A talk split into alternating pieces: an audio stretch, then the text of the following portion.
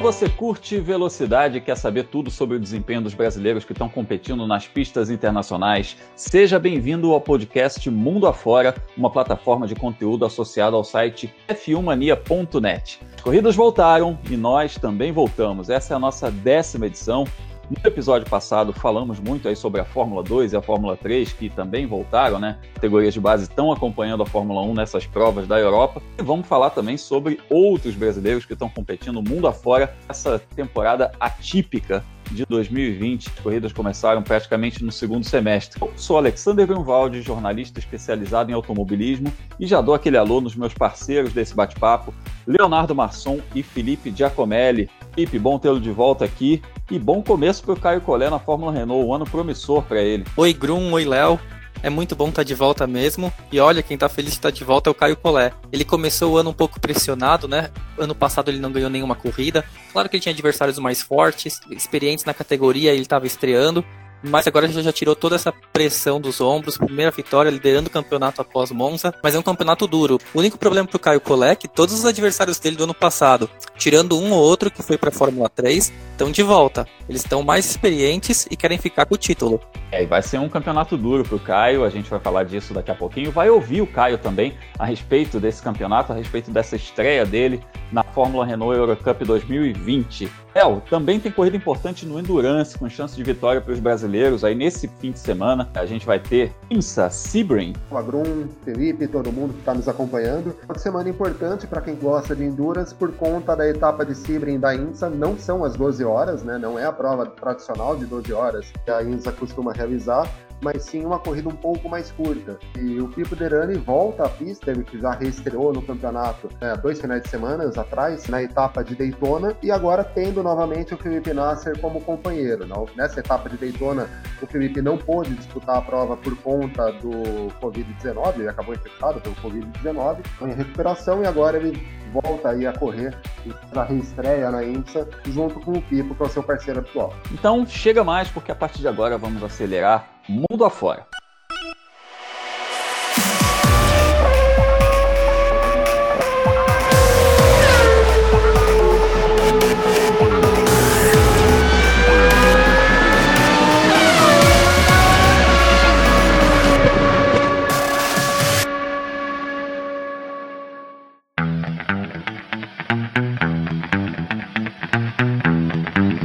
Começamos a nossa viagem pela Itália, mais precisamente em Monza, que recebeu a primeira rodada da Fórmula Renault Eurocup 2020. Caio Collet venceu uma das corridas, foi ao pódio na outra e saiu de lá líder do campeonato, que é realmente um começo de campeonato muito bom para o piloto brasileiro, já que esse campeonato vai ser muito disputado, tem muita gente boa. E a gente vai começar ouvindo o Caio Collet sobre essa estreia na Fórmula Renault Eurocup 2020. Fala, Caio!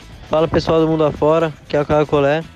E eu venho aqui contar um pouquinho para vocês como foi a experiência na primeira etapa em Monza, na Fórmula Renault, que aconteceu esse final de semana. E para mim foi um final, um final de semana muito positivo. Acho que conseguiu sair de lá com dois pódios e uma vitória, que foi muito importante que para o campeonato, que a gente assumiu a liderança do campeonato também. Ainda está muito cedo, mas a primeira corrida a gente conseguiu largar em sexto, terminou em terceiro no pódio, que foi muito bom. E a segunda corrida eu larguei em segundo na primeira fila. E foi uma corrida muito difícil, com safety car e tudo mais, mas consegui ser muito rápido nas primeiras voltas, o que abriu uma oportunidade para mim assumir a liderança da corrida. Consegui assumir essa liderança e manter até o final. Meu carro estava muito bom, queria agradecer a toda a equipe, a Renault, meus patrocinadores por mais oportunidade de estar correndo.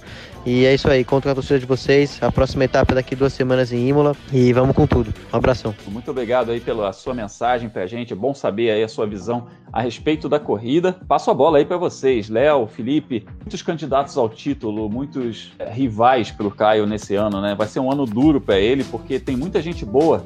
Apesar do grid ter dado uma diminuída, em relação a essa crise toda que, afetou o automobilismo, a economia global como um todo. O grid deu uma diminuída em relação ao que a gente viu na pré-temporada, segue muito forte, né? Um grid bastante interessante da Fórmula Renault Eurocup, como a gente disse na semana passada, né? O Caio conseguiu se destacar nessa primeira etapa, não foram corridas fáceis para ele, tanto a primeira quanto a segunda. A gente, ele divide a liderança do campeonato com o argentino Franco Palatin. Os dois acabaram sendo os principais destaques mesmo, cada um ganhou uma corrida no final de semana. Enfim, mas é um bom início para ele, ele está mais experiente, como o Felipe disse, no, comentário inicial dele, né? E precisa mostrar serviço. É um ano importante para ele. Pelo menos, na minha opinião, é o segundo ano de um piloto na categoria, em categoria de base, o piloto tem que, eu não digo necessariamente ganhar o campeonato, mas ele tem que brigar pelo título e mostrar um bom trabalho até para que ele possa é, chamar a atenção de outras equipes e conseguir subir de categoria no, no, final do ano, né? Então foi um bom cartão de visita que o Caio apresentou aí nesse início de campeonato. Inclusive o Felipe destacou no Twitter que ele quebrou um jejum de vitórias brasileiras na Fórmula Renault Eurocup que já era bem longo, né?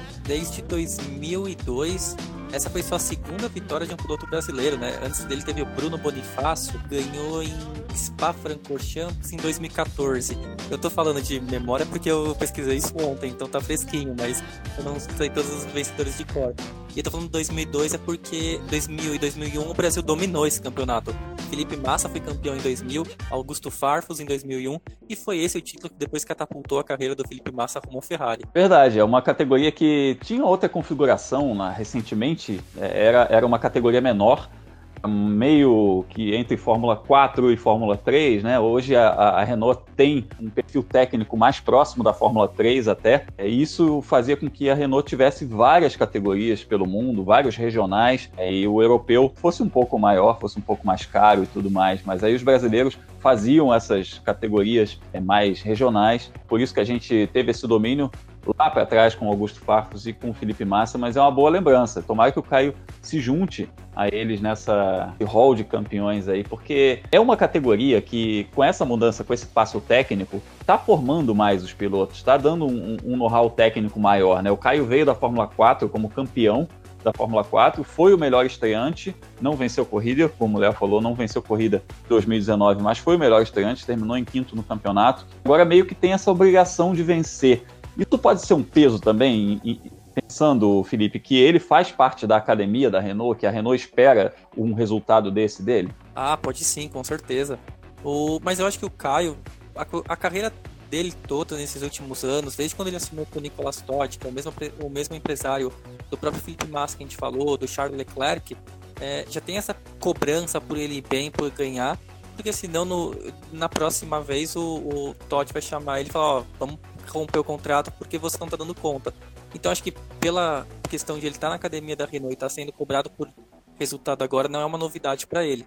Mas pesa assim, por isso que foi importante essa primeira corrida do ano. Ele já saiu com a vitória porque já tirou qualquer pressão extra que ele pudesse colocar nele mesmo de não conseguir chegar na frente. Tem mais gente da academia da Renault também nesse grid, né? É, é, uma, é uma disputa interna também. Tem sim, tem um piloto chamado é, Adrian Davi, que corre pela equipe MP, que é a equipe talvez a segunda mais forte ou a mais forte do campeonato. Só que ele é o novato, né, nesse ano. Então, ele vai brigar para chegar no pódio uma corrida ou outra, enquanto o Caio briga pelo título. E a gente torce pelo Caio Colé. Fique à vontade, mande sempre suas mensagens aqui pra gente. A gente quer saber desse seu campeonato. Vamos acompanhar de pertinho tudo que os brasileiros estão fazendo, evidentemente, mas a gente presta bastante atenção nesse pessoal que está no Road to Fórmula One, que está seguindo as categorias que levam a Fórmula 1. E o Caio Collet, piloto da Academia da Renault, tem um empresário forte como o Nicola Todd, é um piloto que a gente coloca muita fé que possa chegar à Fórmula 1. Na Itália, seguimos passeando o mundo afora.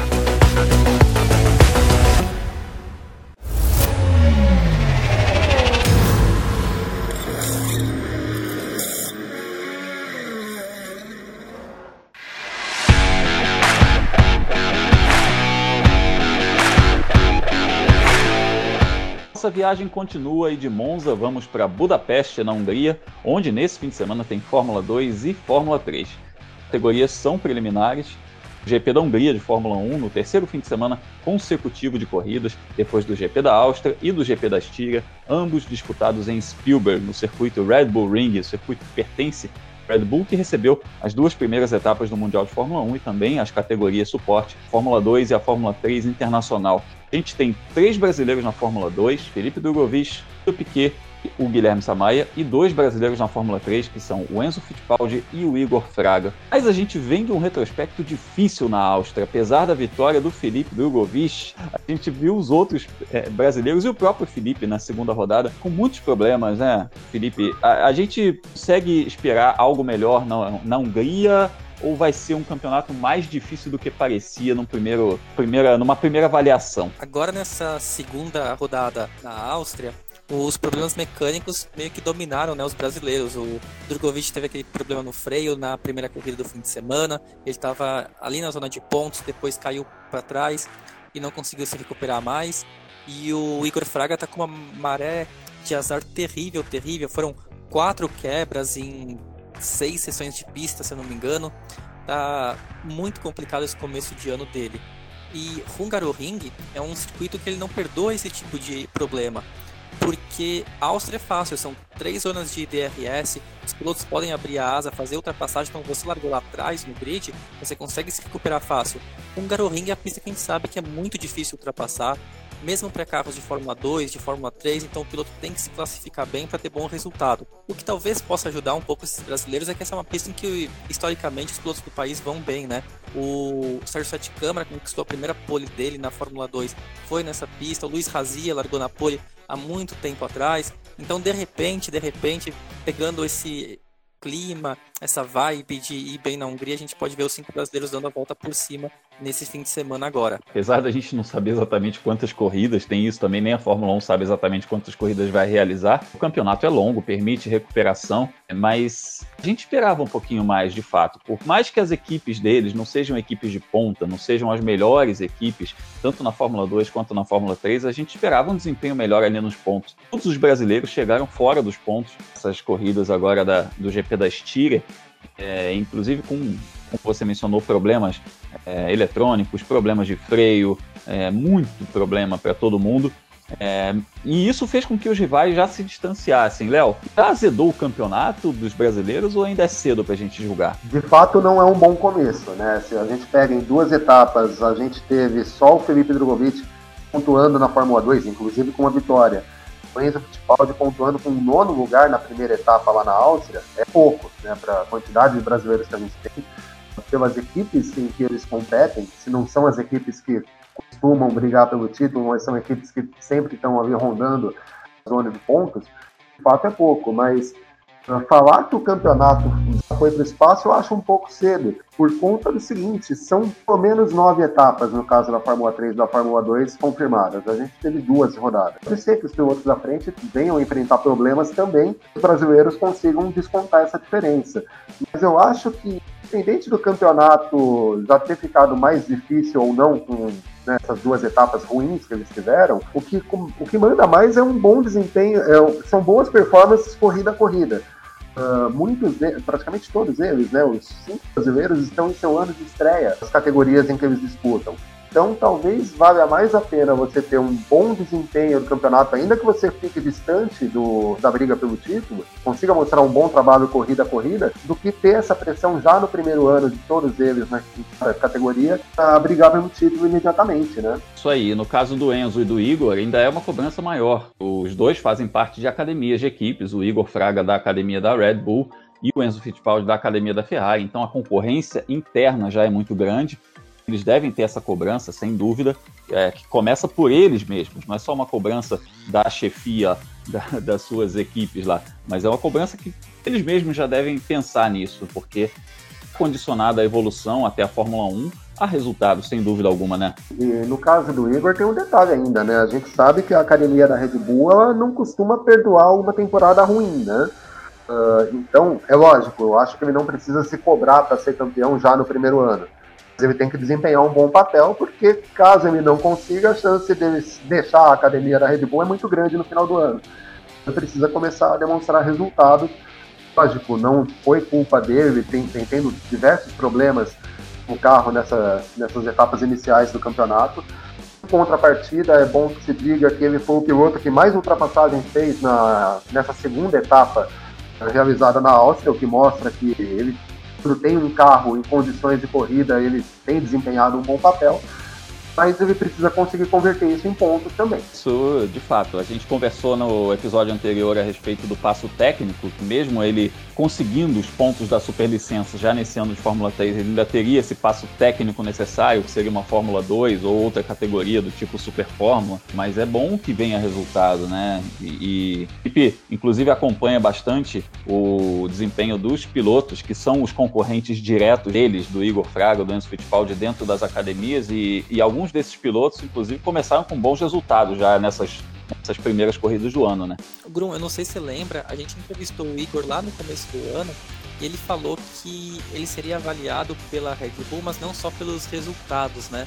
Mas sempre vai ficar dúvida é, o quanto que os resultados realmente não importam, porque acho que um fim de semana de problema mecânico dá para entender, dois fins de semana, tudo bem, mas aí quando você começa a olhar para a tabela de pontos, né, tem zero pontos, melhor resultado até agora não foi nem não, nenhum top 10. Então depois, quando começa a acumular muito isso etapa após etapa, pode ficar um pouco difícil para justificar porque ficar na, academia. É claro que a gente espera que o Igor consiga dar a volta por cima o quanto antes, porque como ele mostrou lá no Toyota Racing Series, lá em janeiro, fevereiro, ele tem todo o talento para conseguir andar na frente.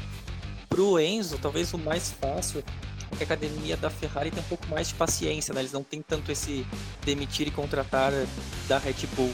Então acho que mesmo um ano ruim dele, e ele já conseguiu mostrar que, que pode chegar aos pontos com o equipamento que tem com alguma frequência, ele ano que vem acho que está de volta, de repente, com uma equipe ainda muito melhor e brigar por vitórias, brigar por título. Para o Enzo a situação está um pouco mais confortável, ele tem muito mais pontos corrida pela superlicença, então ele está numa situação realmente confortável nesse aspecto, e também porque a academia da Ferrari tem muita gente, então a fila está precisando andar, na Fórmula 2 são cinco pilotos, mesmo que ele é, consiga já esses pontos, ainda tem muita gente aí como prioridade para pegar uma vaga na Alfa Romeo ou para virar piloto de teste, alguma coisa desse tipo, então ele realmente precisaria passar mais tempo em divisões de base. E quanto ao Igor, o Igor recebeu contato da Red Bull depois desse título da Toyota Racing Series em fevereiro desse ano. Ele conquistou também mais pontos na corrida pela superlicença e aí sim o Helmut Marko foi lá, telefonou para ele, fez essa associação da Red Bull com ele para ele entrar na academia. Afinal, com problemas no sentido de terem pilotos com pontuação suficiente nessa corrida pela superlicença. Vimos viajando o mundo afora da Europa para o continente americano.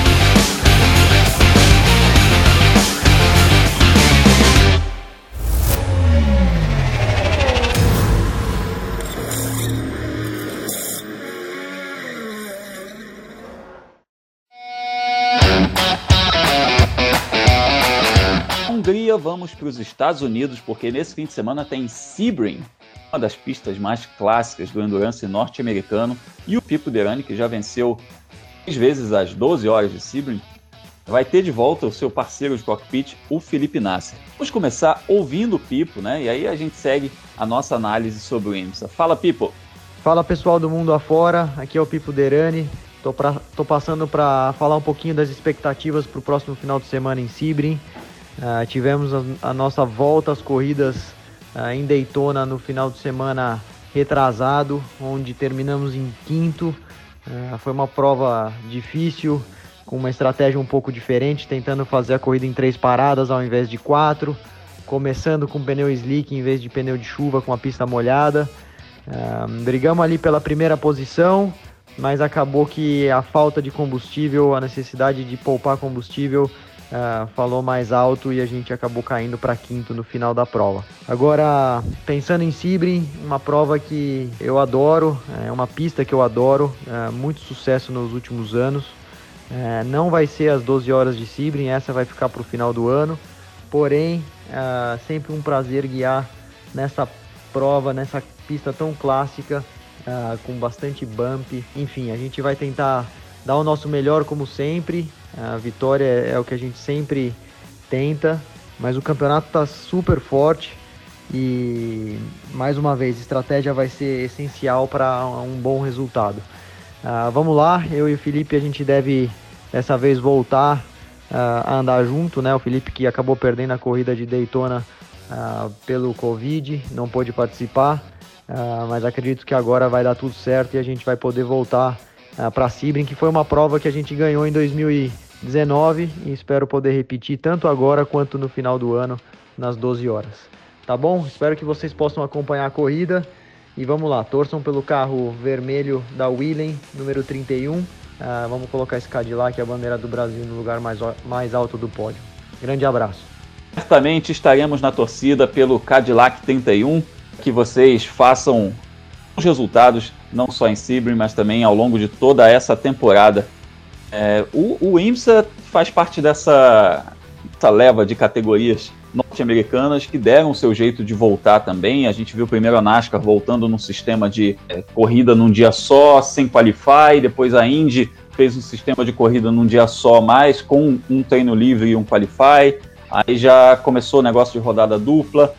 É, mesmo assim, a gente está vendo um outro caso ali. O, o Jimmy Johnson é, foi infectado pelo Covid na NASCAR. É, o Felipe Nasser perdeu essa primeira etapa que eles fizeram por causa disso também. Esse formato, essa solução do automobilismo norte-americano, garantindo o retorno às corridas. É, mais numa corrida de endurance que envolve mais pessoas, que envolve é, mais tempo de pista, às vezes mais mecânicos. É, como é que vocês estão vendo esse retorno? Como é que vocês estão vendo procedimentos, os protocolos do automobilismo norte-americano nessa volta? Grum, essa pergunta que você fez é ótima, porque esse final de semana que passou agora teve uma situação curiosíssima.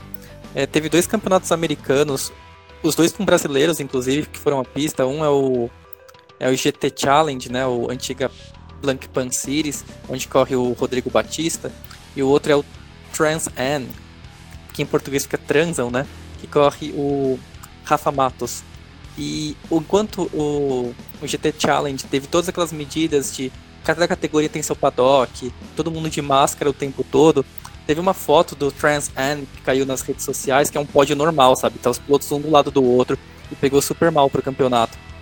Mas enfim, é um pouco a questão de cada categoria voltou da maneira como conseguiu tem também as suas opções de fazer ou não as medidas de segurança. Acho que os, os Estados Unidos foram pioneiro nessa volta, também por questões políticas e econômicas que não incluem só o automobilismo, mas que, que permitiu que a NASCAR voltasse que a INSA voltasse agora.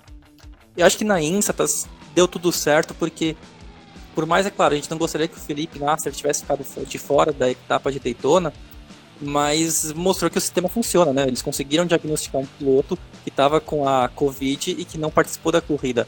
Aí a corrida em um ambiente seguro funcionou normalmente. Então acho que isso é um grande sucesso para o campeonato. E a gente viu, inclusive, que a Indy é, fez um, uma corrida com público em Road America, mas Road America é uma, é uma coisa um pouco diferente. Não é aquele público clássico de arquibancada, é um parque, o pessoal vai acampar. Então a gente já viu do, do, retorno do público, mas com todos os procedimentos, né? Os pilotos com máscaras, as entrevistas feitas à distância, como a gente tem visto também na Fórmula 1. Fazendo uma menção rápida a essa corrida da Indy em Road America, a gente não teve brasileiros nessa prova, nessa rodada dupla, é, que foi uma corrida vencida pelo Scott Dixon e a outra pelo Félix Rosenquist, mas a gente teve na base, no Road to Indy, pódio do Dudu Barrichello, ele foi terceiro colocado em uma das provas da USF 2000, então a gente tem brasileiro fazendo esse caminho para a gente voltar a ter representantes na Fórmula Indy. Mas voltando a falar sobre o Endurance, sobre o, o IMSA principalmente, para a gente esperar um campeonato forte de qualquer forma, né? Porque eles estão fazendo adaptações de formato, é, duração das corridas, Léo. E, mas, de qualquer maneira, está fazendo o campeonato, está tendo corrida. Isso que, no fim das contas, para manter o campeonato vivo é o mais importante, né? Sim, aliás, não só o caso da IMSA, né? Como vocês comentaram, é, as categorias americanas, no geral, conseguiram voltar com, seus, com as suas temporadas desse ano é, muito mais cedo do que outros campeonatos, principalmente campeonatos mundiais, como o caso da Fórmula 1. Né? E a INSA teve o seu retorno, esquema de provas tem funcionado, a gente tem visto, mesmo caso de pilotos que acabam infectados pelo coronavírus, eles não se infectam dentro do ambiente de autódromo, né? E, enfim, a INSA tem, conseguiu retomar sua temporada já com a prova em Daytona, corre agora em Sebring. Falando um pouco de pista, a gente vê o Pipo, é, um, é, muito começo de campeonato ainda, né? A gente teve só duas etapas e tradicionalmente é um campeonato bastante equilibrado e é isso que a gente tem visto uh, também nesse início de campeonato desse ano, esse início de temporada desse ano. Uh, o Pipo não teve bons resultados, ele foi sétimo nas 24 horas de Daytona. Uh, na segunda corrida em Daytona, com duração mais curta, ele tentou apostar numa estratégia de três paradas, como eu disse no áudio, acabou essa estratégia acabou não se pagando e ele terminou com quinto lugar. Mas em termos de pontos, ele não está tão atrás assim do, da dupla da massa, né? Do, do Oliver Jarvis e do Tristan Willis. Ainda tem tempo para conseguir se recuperar. E voltando a ter o parceiro dele agora, né, o parceiro fixo dele, o Felipe Nasser, com quem ele foi campeão da, do torneio de, longa, de corrida de longa duração no ano passado e campeão da própria INSA em 2018, tem chance de se recuperar sim. Porque é uma dupla muito forte, tanto o Pipo Derani quanto o Felipe Nasser são pilotos bastante competentes, ainda mais nesse tipo de carro. O Cadillac é um equipamento forte, a equipe é uma equipe muito forte. A gente pode esperar que eles estejam na disputa pelo título. Ganhar o campeonato depende de vários fatores, mas o importante é isso, estarem competitivos e a gente está na torcida aqui os nossos brasileiros também na IMSA, principal campeonato de corridas de longa duração das Américas. Antes de encerrar esse podcast, eu convido você a interagir conosco nas redes sociais, também apreciar nosso conteúdo sobre esporte a motor. O Felipe Giacomelli fala do mundo do automobilismo no blog World of Motorsport, o Leonardo Marçom escreve no site F1 Mania e também nas plataformas digitais da revista Racing. Eu, Alexander Grunwald, estou no ar pelo YouTube no canal Fórmula Grum, trazendo bastidores do esporte a motor e também o quadro Mundo Afora, em que falamos com os brasileiros que competem no automobilismo internacional. Eu lembro que além da gente estar em todos os agregadores de podcasts, esse conteúdo também é publicado no canal do YouTube. F1 Mania. Vai lá no canal, assina o F1 Mania no YouTube e confira tudo que a gente tem feito aí. Tem inclusive é, muita informação diária, F1 Mania em Dia, um conteúdo diário feito lá no YouTube, e o podcast F1 Mania em Ponto, que é feito pelo Carlos Garcia e pelo Gabriel Gavinelli, todos os dias, segunda a sexta, todos os dias, para você ter informação fresquinha é, no seu agregador favorito de podcast. Chegando ao finalzinho dessa décima edição Agradeço Léo Marçom e Felipe Giacomelli pelo papo. Valeu, Léo. Valeu, Brum. Vamos aí para mais uma semana de corridas, né? Agora a temporada começou de fato, né? Então não vai faltar corrida. Esse final de semana começa o Mundial de Moto Velocidade, a MotoGP está de volta, mais etapa da Fórmula 1, consequência de Fórmula 2, Fórmula 3, mais Indy, mais NASCAR, enfim. A corrida não é o que, é o que não vai faltar aí. Quem quiser me acompanhar nas redes sociais, busca lá por Leonardo Marçom a gente fala de tudo um pouco por ali. E, e os mimos, Felipe, já chegaram? Olha, Grum, até agora não chegou nenhum, mas acho que é um pouco também questão da pandemia, né? As pessoas não ficaram muito animadas de ir até a agência do correio para mandar. Então a gente tá esperando. E quem quiser. Quem quiser mandar os mimos, a caixa postal está aqui na descrição desse, desse podcast ou do vídeo, se você estiver escutando a gente pelo YouTube. E também, se você quiser me seguir nas redes sociais, é Felipe Giacomelli, você procura em todas elas que você me encontra. Obrigado, amigo. Super legal esse nosso bate-papo. A gente aí de olho em todas as categorias do automobilismo internacional, de olho no desempenho dos brasileiros. Obrigado a você que acompanhou a edição anterior, está aqui novamente conosco. Se essa é a primeira vez que você nos ouve, seja bem-vindo. Volte sempre e até a próxima. Valeu!